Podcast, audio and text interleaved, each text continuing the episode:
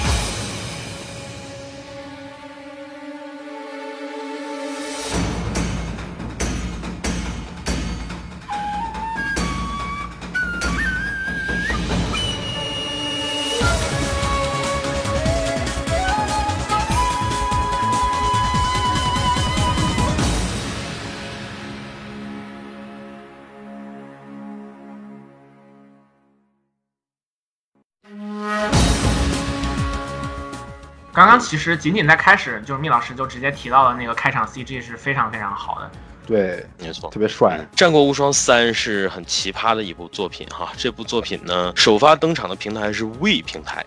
啊。这个在和 PS 以及 Xbox 平台进行了长达数年的蜜月期之后啊，毅然决然的，我们说他选择发行在了 w i 上面。零九年十二月发售的这部游戏，这次的话呢，实际上做了非常大的改动哈，各方各面的。最主要的一个改动就是，它也开始尝试着把。故事按照区块式的结构去划分了。我们说，首先呢，它聚焦在了战国历史上的三组人物之间的更迭，或者说是一种关系里。但是这三组人物呢，又恰如其分的能够概括整个的战国时代。首先的话呢，是以武田信玄、上杉谦信和北条氏康为主的这个关东三国志，哈，就是讲这三家之间的竞争和纠纷。然后它还有一条线呢。是讲从织田信长到丰臣秀吉，然后再到德川家啊，这三代的战国三杰的这么一个单元。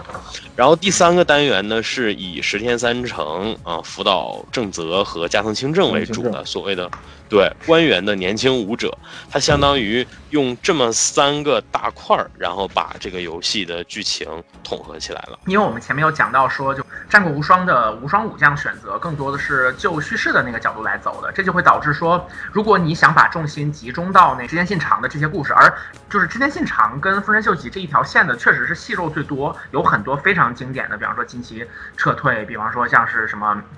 长谷川之围之类的东西，但是就会导致有一些呃，比方说更早的角色，像我们讲到的那个上山和武田，他们也是非常精彩的、很出彩的人物，但是他们就没有办法给太多的戏，每个人顶多可能一两个战役就过去了。但如果说按照这种就是时间和人物关系的区块来划分的话，其实每一波人都有更多可以展开的内容。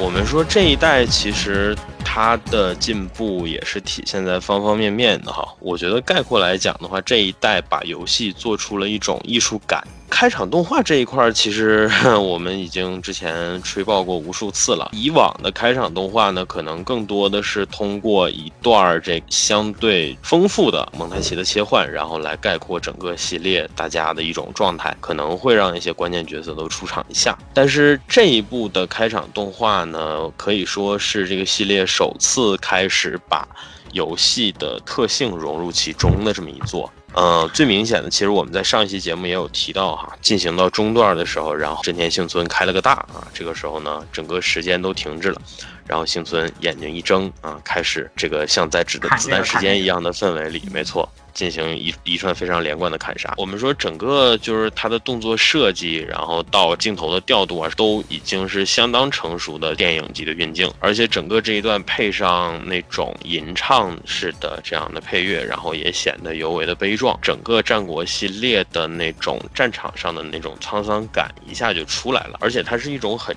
热烈的沧桑感，它不是那种战争结束了以后你躺在硝烟里唱天唱地哭天哭地这样的一种，而是说我马上就要出去干他们了，然后为我唱首歌吧，是这样的一种感觉。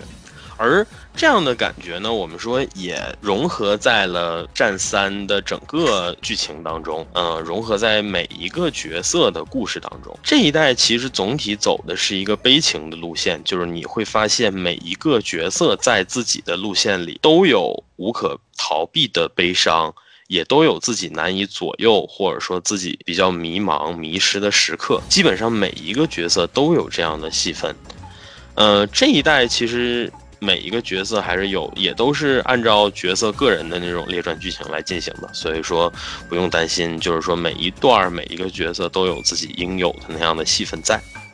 而以这样一种我们说沧桑感或者说悲壮感作为。一个基础，然后给让每个角色都融入到这种感觉里，最终形成的就是一个非常协调的群像。其实是我我们讲到说，在二代跟三代的，就是这个时间段当中，前面有讲到技术上正好是游戏机呃显示发展到了一个往高清化走的这个这个方向，然后呢，它在剧情的展示和画面的这种这这些层面都有了更多可以做的事情。那呃，我们可以看到，无论是《三国无双六》还是《战国无双三》，都在尝试着去做，在高清时代更好的把这个故事给你讲出来，更好的给你呈现。所以说，嗯，其实如果对于是当时的就是历史迷来讲，我觉得三就《战国无双三》真的是对于他们来讲很很不错的一份大米的感觉。是的。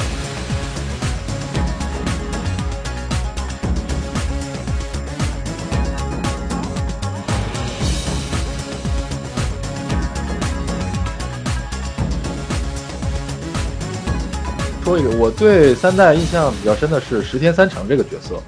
因为这一代加入了加藤清正和福岛正则这两个人物嘛。然后我们知道，在不管是在历史上还是在游戏上，在最后的那个官员之战那一场东西军大决战的时候，这两位石田三成昔日的战友都投向了德川家康那一方，和石田三成作对。那么这种人物关系的转变，这种宿命式的对决，就给石田三成这个人物。的这个悲剧感和宿命感又增加几分厚重，所以就是这是在这是二代的十天三成所不能呈现出的效果，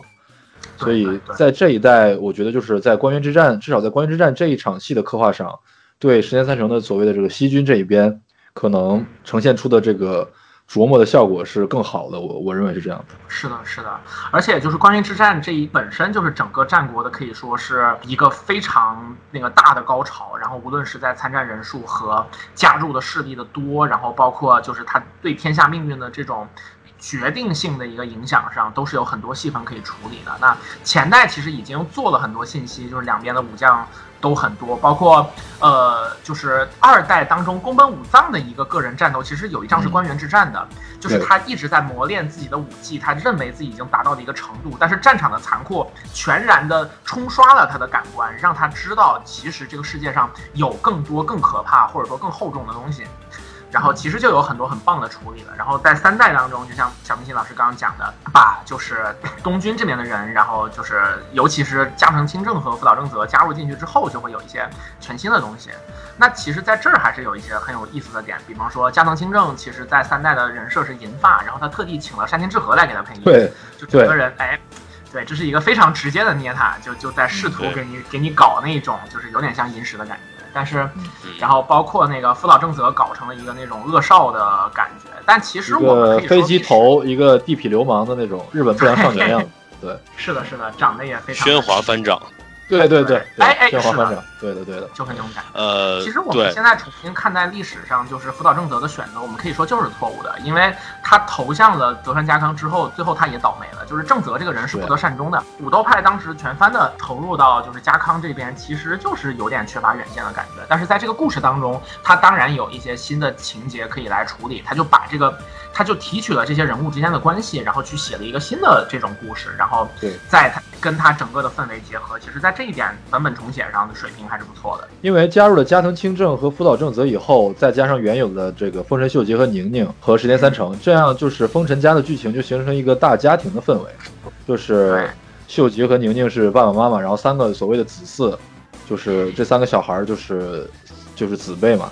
然后，那么这样的一个原本和睦的家庭，就因为家长的离去，然后再加上各自的理念的不同，走上一个各自不同的道路，然后最后不得不在战场上兵戎相见。呃，一方面是会彰显出封尘家的这个悲剧的一个幻灭的一个宿命吧，另一方面，我觉得也加重了石田三成这个人物本身，他在游戏里面被设计成一个不善言辞，其实是内心有很丰富的情感，但是不善于表达。所以会被人误解的这样一个形象，那也加重了他这样一种形象的一个悲剧感。所以，其实我个人是非常喜欢石田三成这个角色的。我觉得他，就是尤其是我认为后来第四代对石田三成的刻画也是更进了一步。这个可以放到四代里面再讲。反正一直以来，石田三成这个人物的处理，我觉得是战无双非常亮眼的一个部分。嗯嗯嗯。其实我觉得他的主角地位是能够看得出来的，毕竟这个三代的其中一个篇章就是以他作为主角的。石田三成在这个所谓的战国青年英杰这个篇章里面，毫无疑问戏份是站在首位的。之前我一直觉得说这个部分实际上也包括我前面说的，呃，幸村，然后庆次，然后呃正宗兼续，包括他们这一部分人在内的剧情。但是这一章节从纯粹的戏剧张力的角度上来讲，就是最终就变成了十天三成 versus everyone。对，我们会看到说最后的官员之战。所有人都站到了十天三成的对立面，仅剩的支持他的人呢，也并没有出现在那场战斗中，或者说并没有出现在戏当中。对，所以这就加深了他的孤独。但是他是对的，事实证明他是对的。我们说从戏剧的角度上来讲，加藤清正和福岛正则这两个人站到了对面，但是他们的心里头也并不安。这个你也许可以说是，呃，希望能把角色做得更加的纯粹，做得更加的不讨厌。所以从这样的角度也加深了一点。因为假如你按历史来讲的话，加藤清正跟福岛正则都不是什么好玩意儿，我可以直接这么讲。是的，是的，对。所以说，其实这个时期我们可以看得出，就是真正称得上英杰的角色已经被出的差不多了。而在这样的情况下，引入的新角色呢，就需要做一些恰当的改动，这样的改动能够让他们显得没有历史上看起来那么尴尬，或者说是讨厌。而这种情况下，我们说战三他选择了一个相对比较，我们说不知道应该说是取巧还是应该说是巧妙哈，就是说他最终把所有的角色都变得更纯粹，甚至变得更至高。就是我们说，其实晋国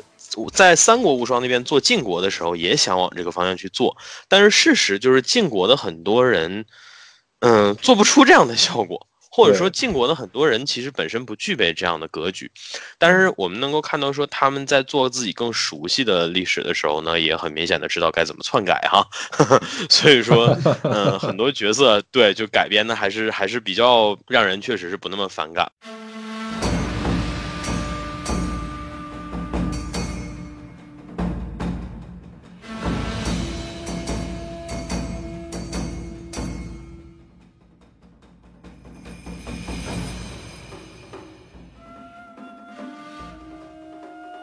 说几个我印象非常深刻的剧情吧。我们说这个权力在豪杰手里不断的更迭。信长去世了以后，秀吉第一时间知道的时候，其实他心里就已经有了属于自己的答案了。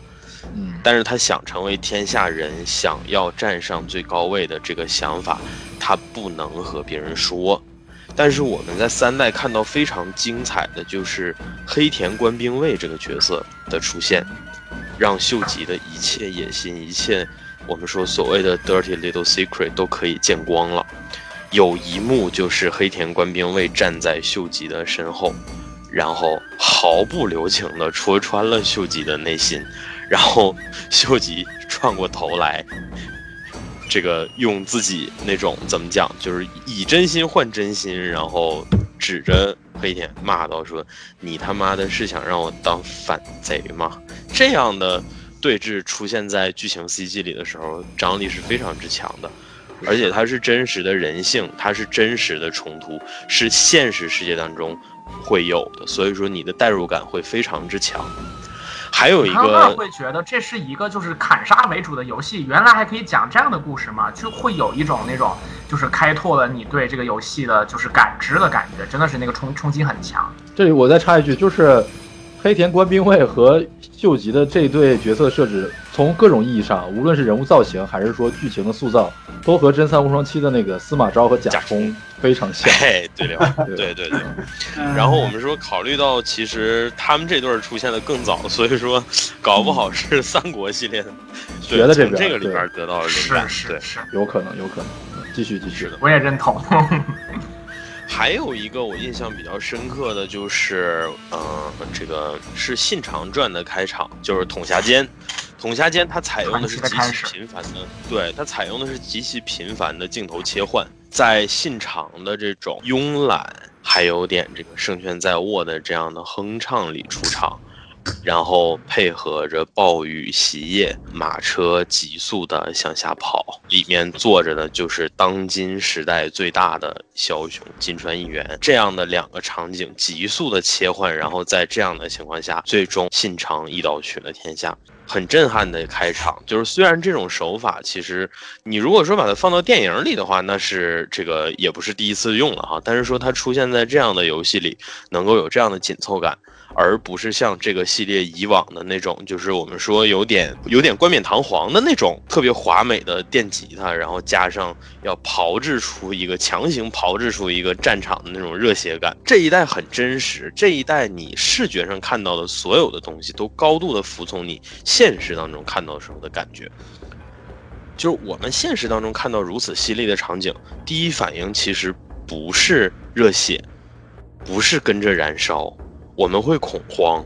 或者我们会生敬畏，我们的第一反应都是敬畏。而这一代把这种感觉拿捏的特别好。关东三国志的开场，其实你玩那三个人人，你玩这三个大名，他们的开场是一样的，都是这个 CG，但是这个 CG 反复的出现，而且它其实很有日本电影的那种感觉，就是说一幕，然后那个黑黑黑白的这个背景，然后呃文字徐徐的出现，然后再切到我们说，嗯、就是基调其实都是通常可能都是在雷雨天气之下出现那样的角色的形象。然后出现有的时候出现角色的剪影，有的时候可能出现一个大特写，就是说他的也是，我觉得他其实也是从这一代开始出现了特别多的这种电影级的手法和电影级的场景，这样的感觉就会提升整个作品的逼格。嗯，再加上除了 CG 演出之外，我觉得《战无双三》是第一次在这个系列里面出现一种就是主题音乐的概念，在二代和一代是没有一个主旋律是贯穿所有插曲的，但是在三代和四代是出现了反复出现一段同样的旋律，在不同的 CG 里面出现不同的变奏版。如果是在 OP 里面，就是一个热血的那种快节奏的版本；如果是在一个相对伤感的 CG 里面，就是一个呃用那个三味线或者什么其他乐器来演奏的一个比较悲伤婉约的一个版本。同样的旋律出现在不同的场景里面，就会让你在概念上有一个高度的一致性。是的，它实际上非常强，就是说它通过三位线的调速，就能够表现出不同的处境之下这个音乐的那种节奏，它能够契合到里面去。嗯，这个最明显就是《战国三》的这个主题曲。嗯，其实会以很多不同的形式，比如说出现在武将选择的界面，然后出现在每一个人进入剧情以后的这些不同的地方。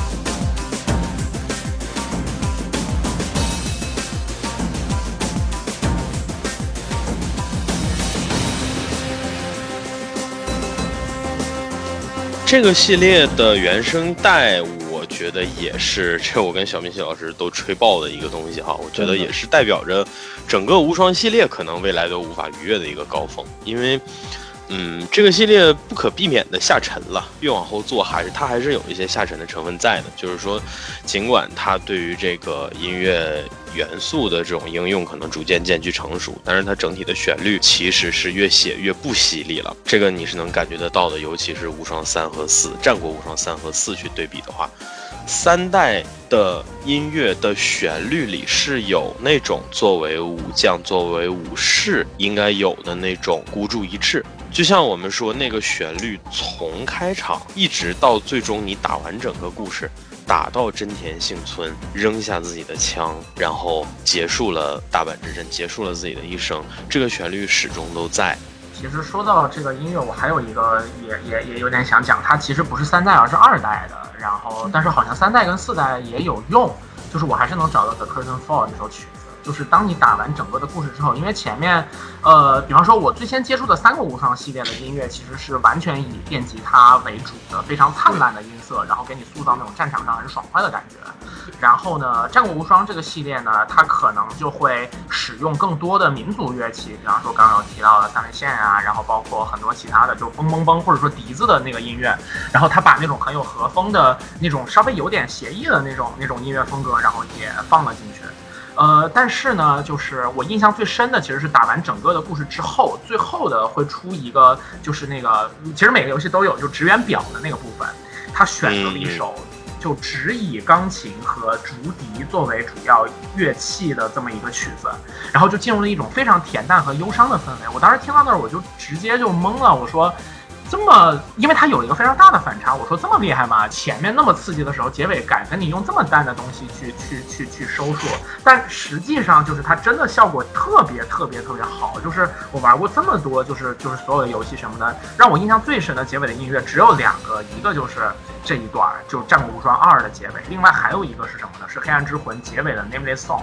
然后还有就是你在打葛温那一仗的时候，葛温的那首曲子也是一个就完全是用钢琴弹奏的，然后就你能感觉到这个无心王真的是已经因为传火而被这个世界抽干的那种感觉。我我我我我觉得在那儿就让我想起之前在音乐节目当中看到李健所说的。所说的一句话说，浓烈的感情更应当含蓄的去表达。然后我在经就是听到那句话之后，很多不同的我喜欢的地方，翻来覆去的感觉到这句话正在被验证。浓烈的情感用含蓄的淡雅的方式来表达，就可以产生一种非实际上非常震撼人心的效果。然后战国无双，我觉得在我这儿也是做到了这一点的。嗯，那我就要推荐一下《战国无双三》的片尾曲《云居谣》。这首歌其实跟你说的那个作用上它是一样的，我觉得。不过这首歌其实出现在不只是出现在片尾了哈，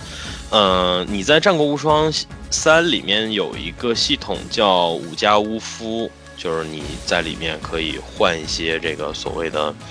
嗯道具啊之类，其实就是一个升级屋，类似升级屋这样的设定。对，就是你可以安静的在这个模式里面去做一些事情的东西，而不用去干仗。而这个模式里面也是这首配乐，所以就是它会让你在该安静的时候就听安静的歌。嗯，我们会发现它的进步确实是很明显的。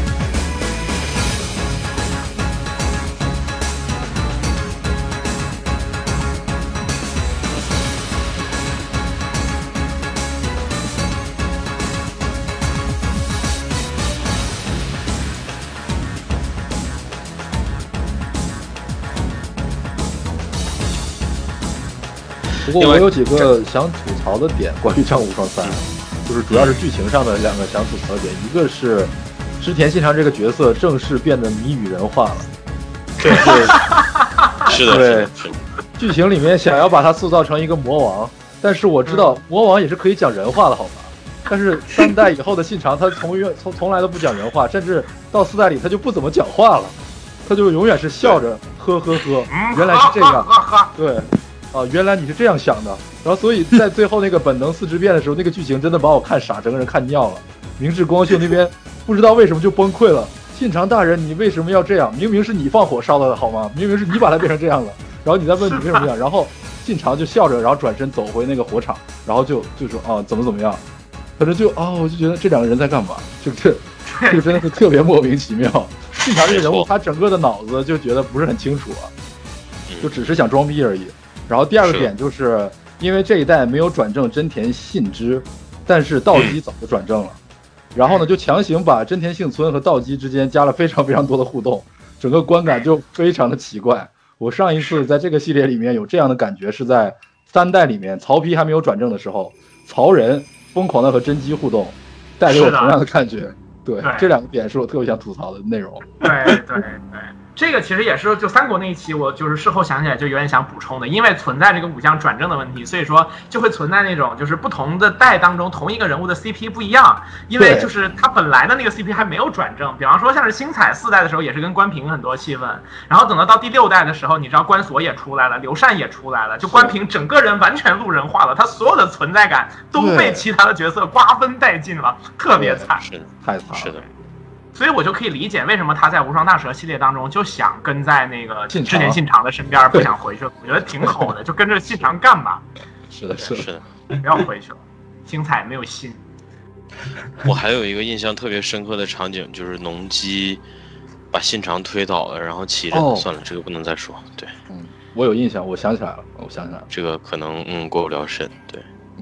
这个跟历史上的龟蝶本人的状态也很像，就是就是道三给他一把小刀，说你要看信长不行，你就把他弄死。嗯完了，就是农机笑了一下，就是说说我说不定会跟我老公一块弄死父亲大人您呢，非常有精气神儿的一个姑娘。然后在这所有的这游戏当中，我不得不讲，我觉得还是最好看的一个农机是人王里面的，就是后来变成了雪女的那个农机，特别好看。然后然后接下来就是巴萨里面的那个用手枪的农机也很好看。然后其实就是巴萨无双系列当中的农机要略逊一筹，但也很好看。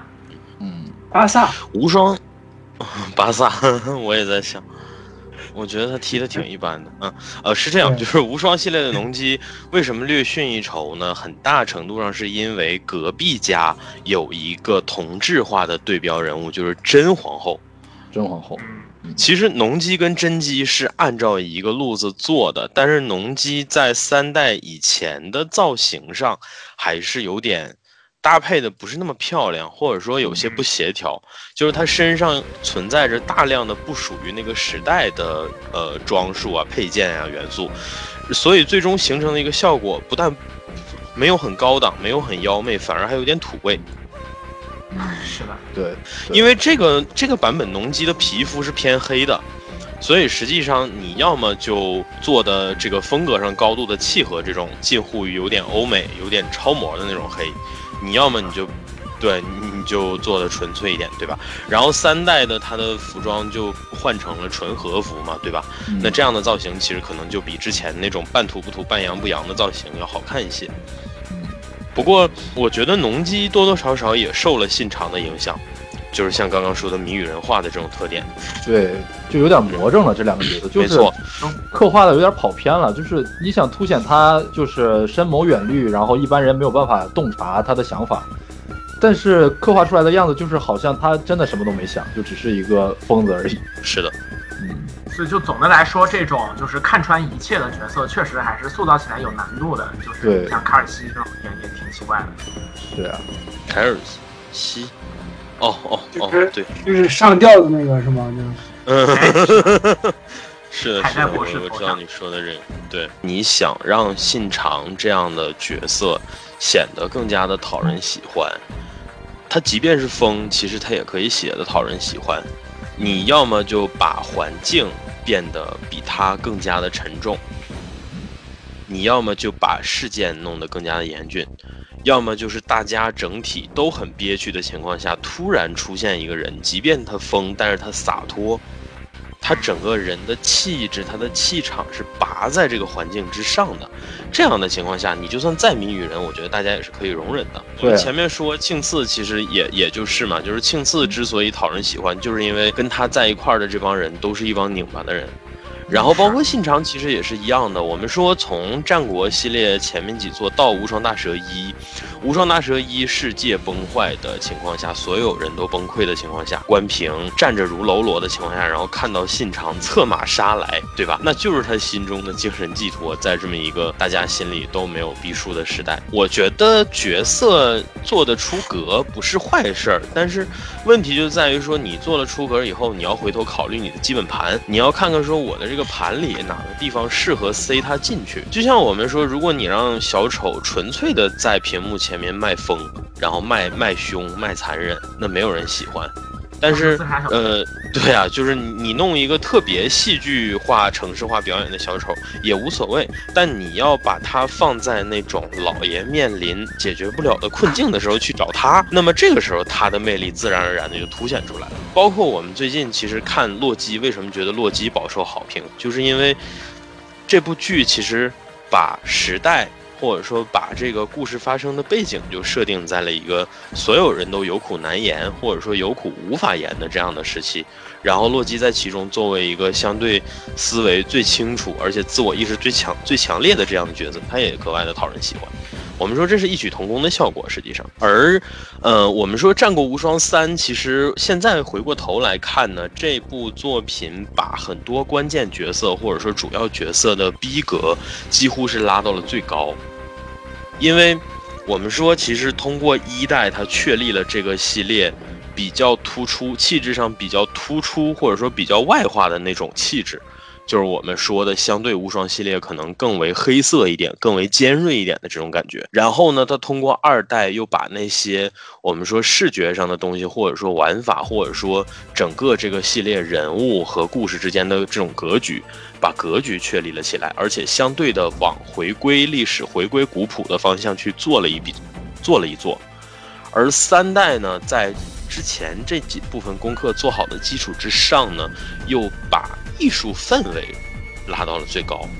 把几个关键角色在气质、在逼格上几乎是神化了。所以说，我觉得这个也就注定了这一部作品可能会成为这个系列非常难以逾越的一个高峰。是，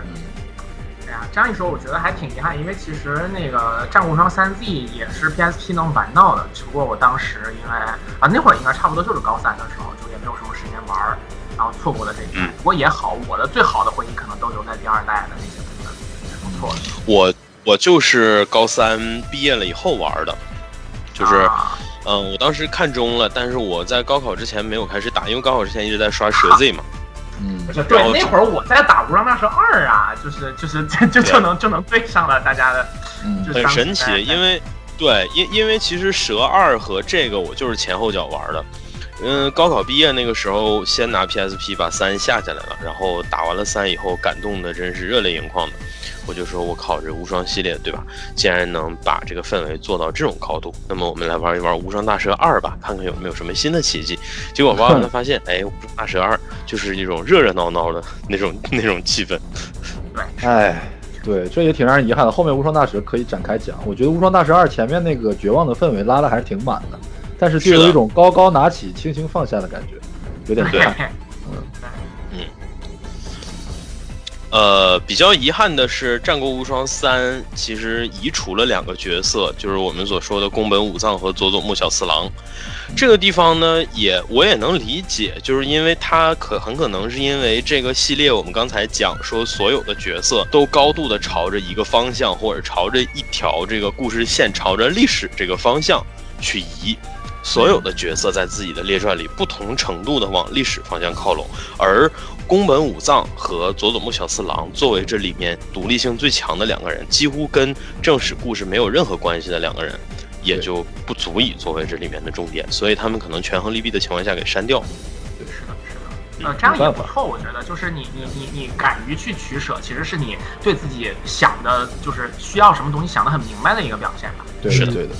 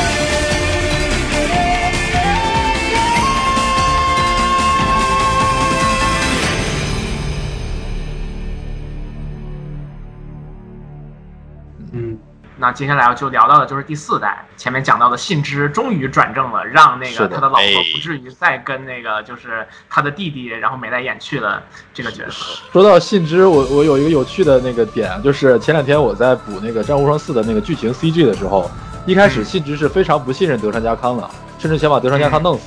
然后德川家康当场说：“我这边有一个女孩，想把她许配给你，怎么样？”然后在之后，真田信之娶了道计以后，然后就站到了德川家康那一边。然后这个时候嗯，弹幕上就飘过说：“真香信之。”对他不叫真甜信之，他叫真香信之，他就直接真香了。对，有一说一，确实。确实，嗯然后就是信之的那个，呃，他第四代出来的时候，其实我们已经能够感觉得到说，呃，战国无双这一个就是寿命比就是真三稍短的这个系列，已经在面对同样的问题了，就是说，呃，他也在寻找自己的方向，也在这种变革和就坚守本来的东西的这个选择的过程当中在彷徨。体现在哪儿呢？比方说，他必须要增加很多就是之前的之前没有出现的人物，因为新人物会是一个在大家的就是眼中都比较受欢迎的卖点。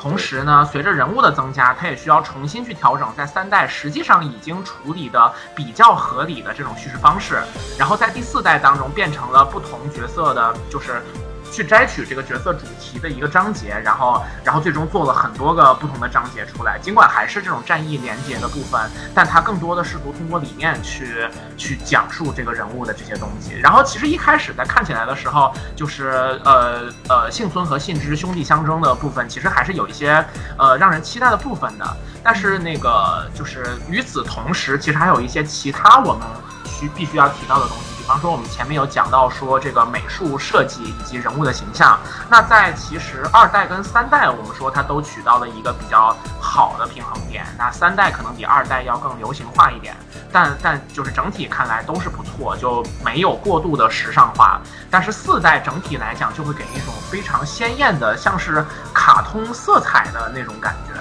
对。然后加上我们前面讲的，就是很多出现了新的人物，这新的人物包括刚刚老连有看到那个小少将的形象。小少小少将，是是的，他是一个在当时历史上就是琢磨不多，然后很沉迷的一个一个人物。结果在这个故事当中，直接搞成那种流行流行偶像的感觉，然后梳着那个爆炸头，整个就是那种我们国家的 disco 女王张强的那个形象。然后就是你就感觉从中间到后面，他已经很难去控制这个故事的氛围了，然后他只能用那种就热热闹闹的，然后嘻嘻哈哈，大家把这个故事讲完的那种方式，然后让大家就是穿着跟小朋友一样鲜艳的这种衣服，然后拿着就是看起来很夸张的武器，然后大家一起把这个故事讲完。整体来讲，呃，就是在历史感这一块儿，可以说是对比起给我们留下印象很深的二代和三代来讲，是是略逊一筹的。是的，而且这一代采取的是也是按照势力划分的嘛，或者说按照这个大明的故事来划分的这样的一种讲述方式，那它就造成一种章节和章节之间叙事风格有一些不统一的一种情况。像以小少将、还有长宗我部元亲这些人为主角的，还有加拉夏这些人为主角的四国之章，因为主要的人物都是就是历史上记载并不多，然后传奇色彩比较浓的，所以它的故事走向就比较的诡异，最后的结局也是特别莫名其妙。三个人站在海岛上说我们要向着明天进发，就类似这样的一个，就是日本漫画式的一个开放结局是的。，然后这个就和。对，就和其他的像什么织田之章呀，或者说天下统一之章以丰臣秀吉为主角，或者是真田之章真田兄弟为主角，这些比较严肃的、偏悲情宿命的这种历史的感觉的叙事的撕裂感是非常强的，风格是非常不统一的，这是一个非常大的问题。从这点来看，就是也可以说是一个跨度很长，然后的游戏系列，并且它的呃呃玩法内核相对来讲比较单一，就是你你发展这么长时间，几乎是必然会出现的一个问题，所以也可以说是碰到了这个瓶颈吧。然后这一作也出现了像锦衣直虎这种人设，一看就是比较媚宅的那种女性角色。对，对，所以感觉叙事上就是就是遇到了一种真三国无双六到七的那一种困境，就是他想要去利用一些新鲜的东西来打开市场，但是他可能在这方面又做的不是那么的纯熟，会给人一种对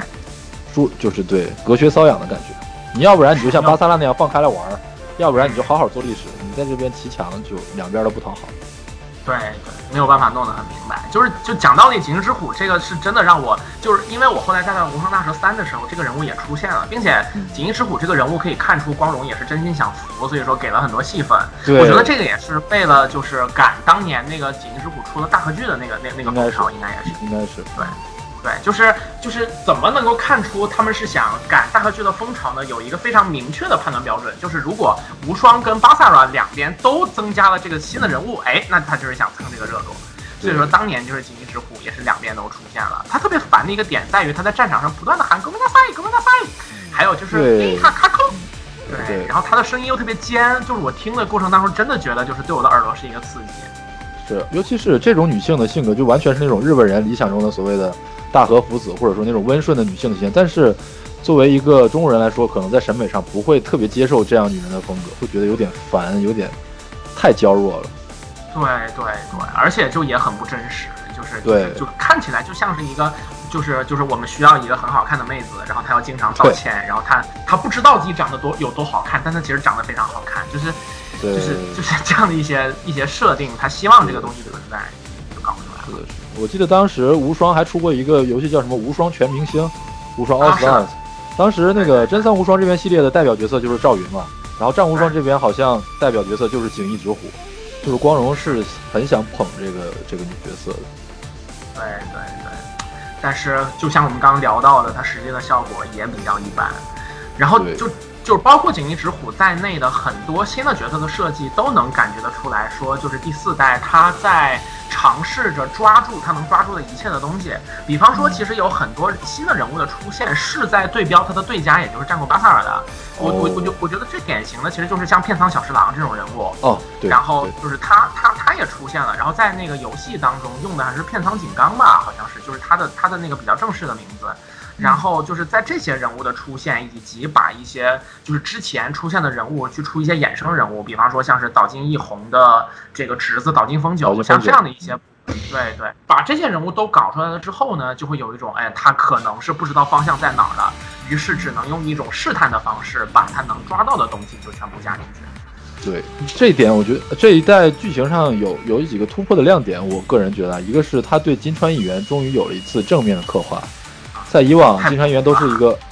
滑稽的那种蹴鞠的一个形象，说话也是那种那种感觉，捏着个嗓子。但是这一对对对对对，然后这一次呢，他在和德川家康的一次互动里面，坐在车里，因为被雷劈了，然后坐在车里面说了一些非常非常有野心、有远见的话，而且声音也是比较低沉的，就是彰显了这个人物还是有作为他当时一代豪杰的那个货真价实的一面的。本身我可以理解金川议员，对对，本身可以理解金川议员为什么要被设计成这样一个偏丑角的形象，因为他就对标三国那边的袁绍或者董卓或者张角，就是他不是故事的主角，他是故事主角崛起之前那个背景板，所以不得不去刻画他，但是又不能去给他太多正面的刻画，需要让他来衬托主角，所以把他刻画成这种偏丑角的形象。那么这一代在揭示了他的复杂性以后，让这个角色变得更加立体了。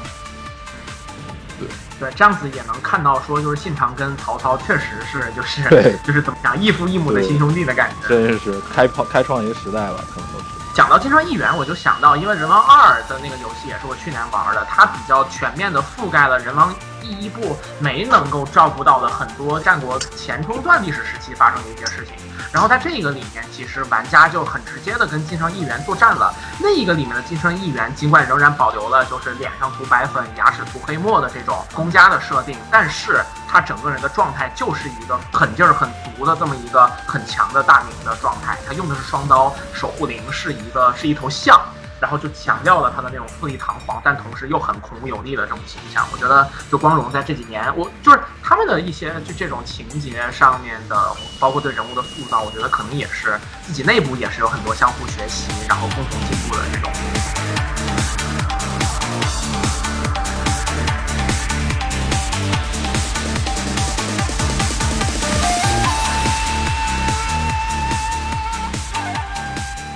这一代有一个新角色，就是大谷吉继的登场。啊，这个角色的登场，就让我刚刚讲到三代的十天三成的剧情，再进一步，在四代的十天三成的剧情，我觉得就更加的丰富了。我印象最深的一个 CG 就是丰臣秀吉去世以后，德川家康抱着那个丰臣秀吉的那个尸体一直在痛哭，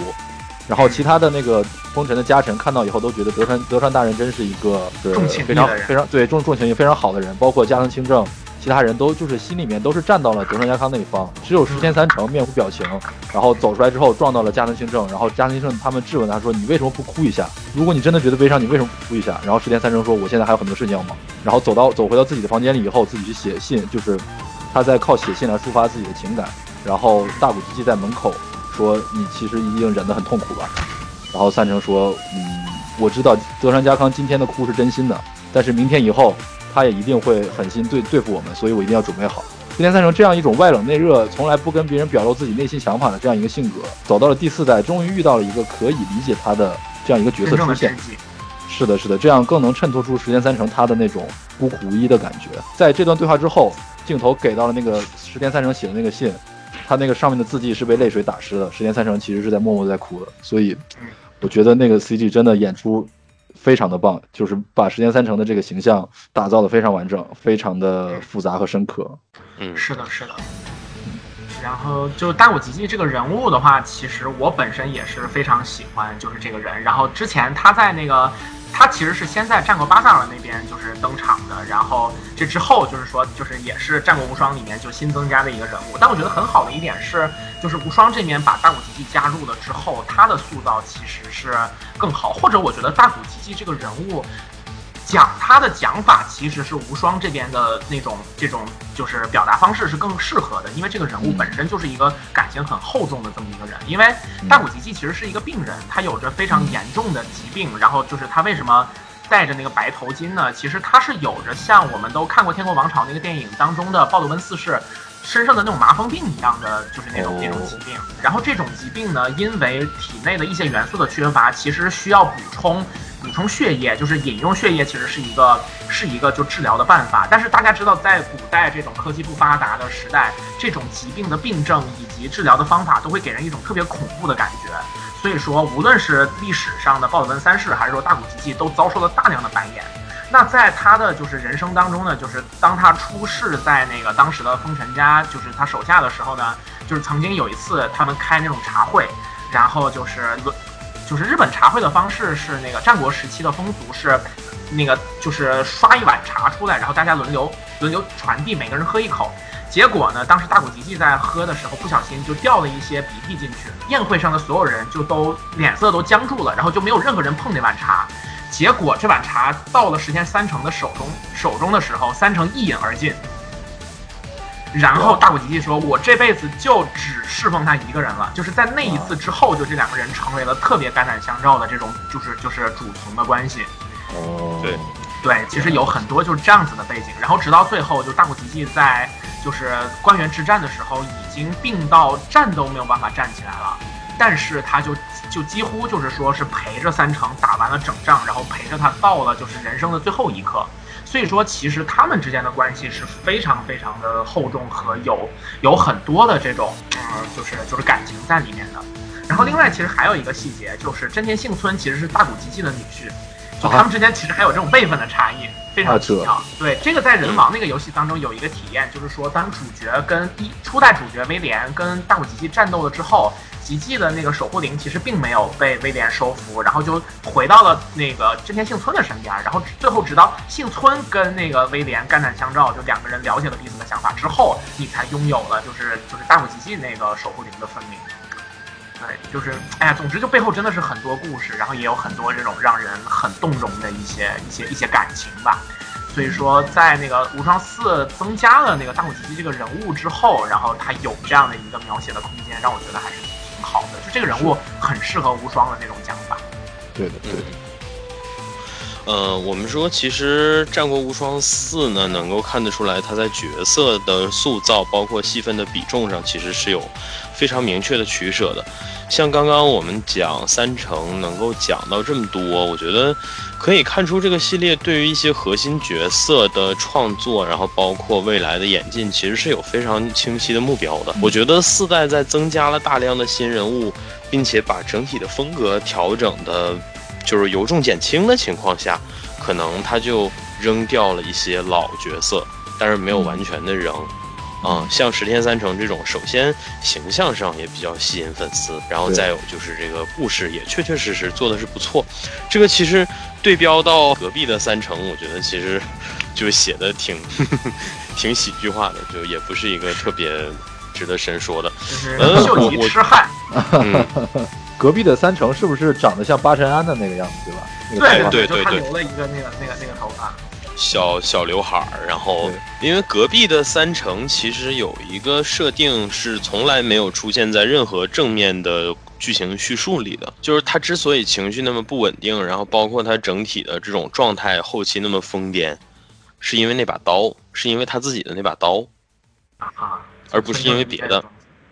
对，就是类似这样的设定。然后呢，那个系列它和大古吉吉的关系其实也是很铁的，但是剧情选择了非常奇怪的方式，就是因为那个那个系列的大古吉记就是属于你看不出来他有多孱弱或者之类的，他浑身缠着绷带，确实像个病人，但是更像个木乃伊。然后一般情况下，我记因为三其实出过一个剧场版，然后他在剧场版里面前期看起来怎么看怎么像个幕后黑手的样子，感觉就好像是他在脑控着石田三成，然后去疯狂的复仇，感觉他就像个黑手的样子。但是，呃，剧情到最后你会发现，哦，原来他并不是，而且你会发现他死了之后，三成也是特别的伤心。哦，原来这两个人的感情还是遵从历史或者说遵从原作的。但是前期因为太奇怪，所以说你看着你就不会有那么强的共情的点。而这边这个系列的大鼓，就是反正其实造型我觉得也不是我我也不是特别喜欢吧。但是这这边的大鼓，最起码从剧情从文本上有咱们刚刚说的那些，所以我觉得可能更让人心悦诚服一些。因为他这个形象其实就是本身是很适合就是传奇化的这么一个一个基础，因为他本身就有点奇装异服的意思，因为他患有那个麻风病，所以说脸上当时的人说是有恶疮，他肯定是面相非常可怕，所以说平时用白布遮着，然后结果在巴萨拉里面就搞成了一个就是就是很很奇怪的在天上飞的那么一个像禅雅塔，一样是的，对的而且是个大法师，我去。对对对。就他手里拿的那几个珠子，我觉得这单独随便拿出来一个都可以把那个世界吞进去，就看起来非常强，《守望先锋》里面的那个禅雅塔，就是跟哎他那个形象非常像。就是那种感觉。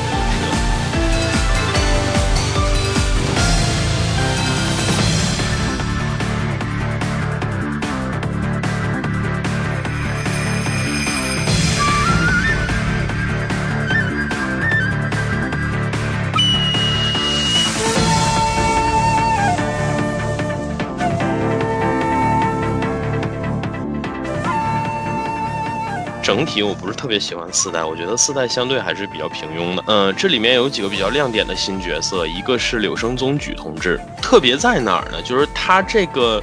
类型的角色，包括他的脸体现出的这种表情上体现出的这种精神状态，像他这样的角色，这个系列是头一次有。嗯，纯嗯，对，就是看起来毫不掩饰自己厚黑的那种特务型角色。就我们说特务型角色，其实很多，嗯、像隔壁也有，对吧？隔壁，呃，像什么这个贾充啊，就是晋国那帮嘛，对吧？然后包括像这个徐庶啊也好，或者说是那个法孝直，就是他们虽然剧情上可能不一定都是特务，但是他们的脸上很明显就写着“特务”俩字儿。但是柳生宗举呢，是属于在这些角色里面看起来最神奇的，因为他本身还是个武士，他是武士的同时，他还是个特务头子，而且他基本上不掩饰自己的邪魅，或者说不掩饰自己的那种复杂啊，这是让我觉得很很神奇的。但是你要从这儿来想的话，再结合他处在战国后期，本身其实就是非常混乱的，或者说人心本身已经非常复杂的。这样的一一个时代，我觉得反而它显得就非常的神奇，甚至有点庆次式洒脱。然后，对对，真小人，是的，是的，是的。然后还有一个角色，我觉得比较神奇，是上山景胜，哦，就是啊、谦信之子这样的一个角色。我为什么觉得他做的也还不错呢？是因为他就是我觉得这么多这个系列做了这么多子承父业型的角色，我觉得他是让我感觉看上去最真实的一个。嗯，就是他的愁眉苦脸，他那不是凶神恶煞，朋友们，他那是愁眉苦脸，嗯，就是凶神恶煞跟愁眉苦脸有本质的区别的。愁眉苦脸说明他压力大，嗯但是他压力大，他还非常能承压。嗯啊，上山景胜在不管是说剧情的表现也好，或者说是这个，呃，人设整体看上去的那个状态也好，哈，其实就给我一种这样的感觉。嗯，我是觉得这两个角色的设计思路呢，都是拿他们的某一种反应，或者说是他们的这个核心气质是能够直接融入到环境里的，甚至是说就为了融入到环境里，按照这样的出发点而去设计的这几个人的核心气质，这是我觉基于一种特质而设计出了整个人的就是服装，然后面相，然后之类的状态。对对这样的设计，我觉得其实就是这个系列未来摆脱我们之之前提到的什么脸谱化或者说符号化的这样的人设，其实最高明的一种路就是这样的路。嗯，所以说能出现这样的角色，我觉得是越多越好。包括隔壁，嗯，八代无双八代的时候，荀攸的造型，嗯，对。我，觉得做的也不错。荀攸我觉得比荀彧做的要走心，因为荀彧的那张脸你看不到他操了任何的心，包括郭嘉，荀彧和郭嘉其实我非常不喜欢的，就明着说吧。但是郭嘉还勉强可以跟那种人设，就是说他很轻浮，或者说至少表面上很轻浮，或者说他嗯并不就是就是就是就是啊呃对活不太久，对对对就是说对单腿轻浮确实还能贴上。但对，但荀彧的话，就是你不知道他有什么特质，看不太出对。，就是一个美男子，是的。就这样，对，荀彧这么多年，我还是比较认新三国版的啊。嗯，虽然说这个，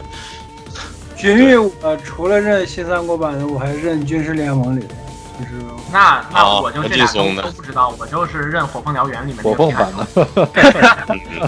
就认皮卡丘呗，就是就是。谋士型角色，我觉得气质尤其是要突出，因为你在战场上你没有 对 大刀阔斧的能够吸引别人，所以说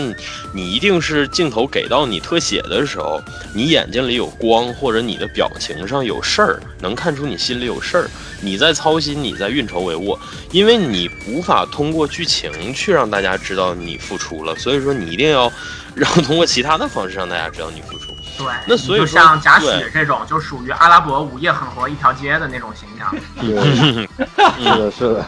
就像司马懿是这个这个方向。你像司马懿就是胸光眼睛里光太多了，就是嗯溢出来。然后还有哈哈哈哈哈，对，巴卡美，巴卡美，是的，是的，对对，这些点都非常好。其实能够看出四代整体的一个叙事中心，我觉得是往战国后期迁移了。这个其实也能对应到前面。其实它每一代，我觉得都在往后做。对，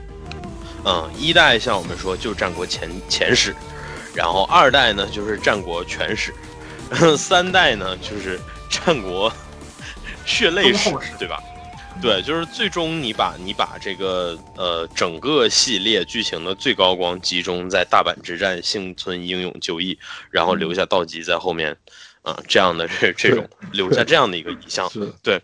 其实我觉得如果我们按照电影的聊到三幕四，代了，我还是要挨打呀。是的，就就是所以其实说我们说按照电影的所谓的三幕论来讲，其实到三代这儿就已经是最终的结束了。就这个系列的气质已经走到头了，但是四代它还要继续，那他就很迷茫，因为我已经把气质做到最高峰了，那我接下来我无论怎么做，我可能都会没有三代那么高，那我怎么办呢？对吧？我就平庸吗？我也不甘心，所以我还是得玩点新的花样。于是乎，我做了非常多的新角色，我甚至做出了一个看起来就不属于这个次元的小少将同志，而且我还要给他安一个背负血海深仇的奇女子这样的设定，我还要拉一个前面同样有这样命运的杂贺孙氏同志来和他同病相怜，我要让他们成为这个系列里面的一个苦情担当，我要让他成为一个剧情的高峰。但是，实话实说，那段我觉得写的很逊，确实。是